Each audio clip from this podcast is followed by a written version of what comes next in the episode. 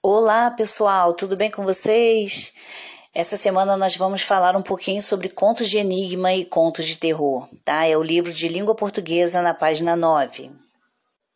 Mas antes de falarmos um pouco sobre esse conto aí da língua portuguesa, né, que está aí na página 9, nós vamos é, falar um pouquinho sobre os tipos textuais, tá? O que, que é um tipo textual?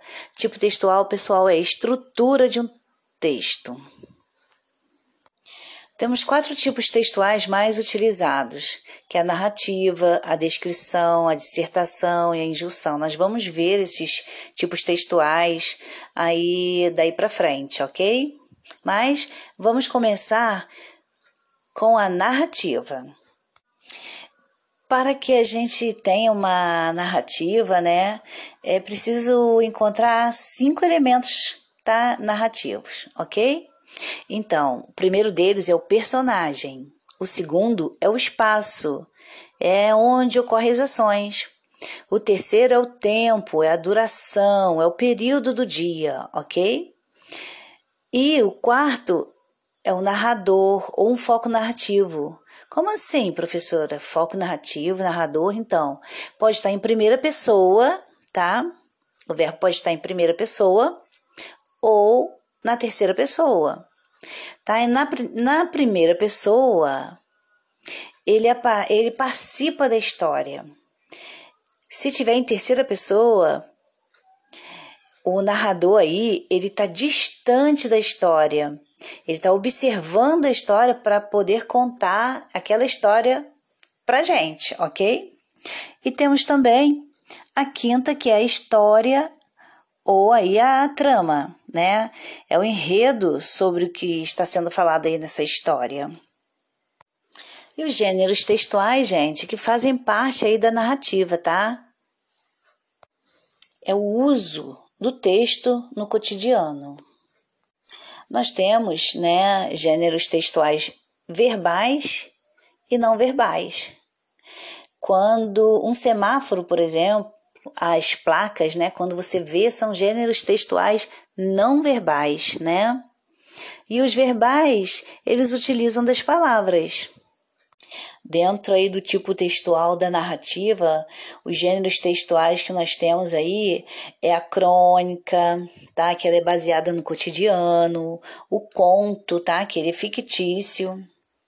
Temos a piada, né? O que é uma piada? É uma quebra de expectativa, tá? Gerando aquele humor. Temos a tira, a charge, o romance. Essas tirinhas aí a gente usa sempre, né? As charges, nós usamos sempre aí nas atividades do Google Forms. Eu convido vocês, né, para lerem este conto aí de Sherlock Holmes. Na página 12, que chama-se O Mistério Desvendado. É muito legal.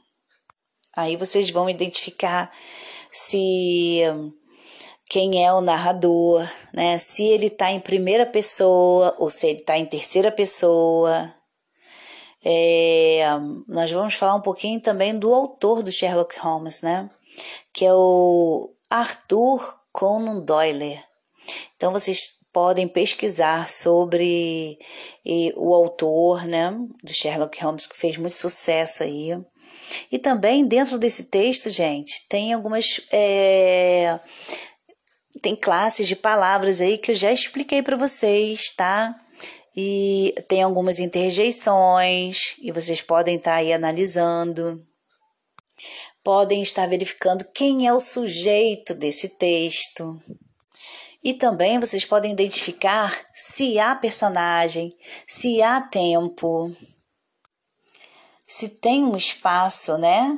Que é onde ocorrem as ações. Qual é o enredo da história, né? Verifiquem aí se essa história da página 12 tem ah, aquilo tudo que eu falei sobre a narrativa, né? Nessa história aí, o mistério desvendado, nessa história tem um narrador personagem? E se tem, ele está participando dos acontecimentos? Esse pronome me aí ele está se referindo a quê? Ele está se referindo à primeira pessoa do singular ou à terceira? Notem aí o princípio que é o romance de Conan Doyle, me deram o desejo de compreender algumas façanhas no gênero de Sherlock Holmes. Só aí vocês percebem, né? Qual é a pessoa que está essa narrativa? E vocês, gente, já tentaram solucionar algum mistério?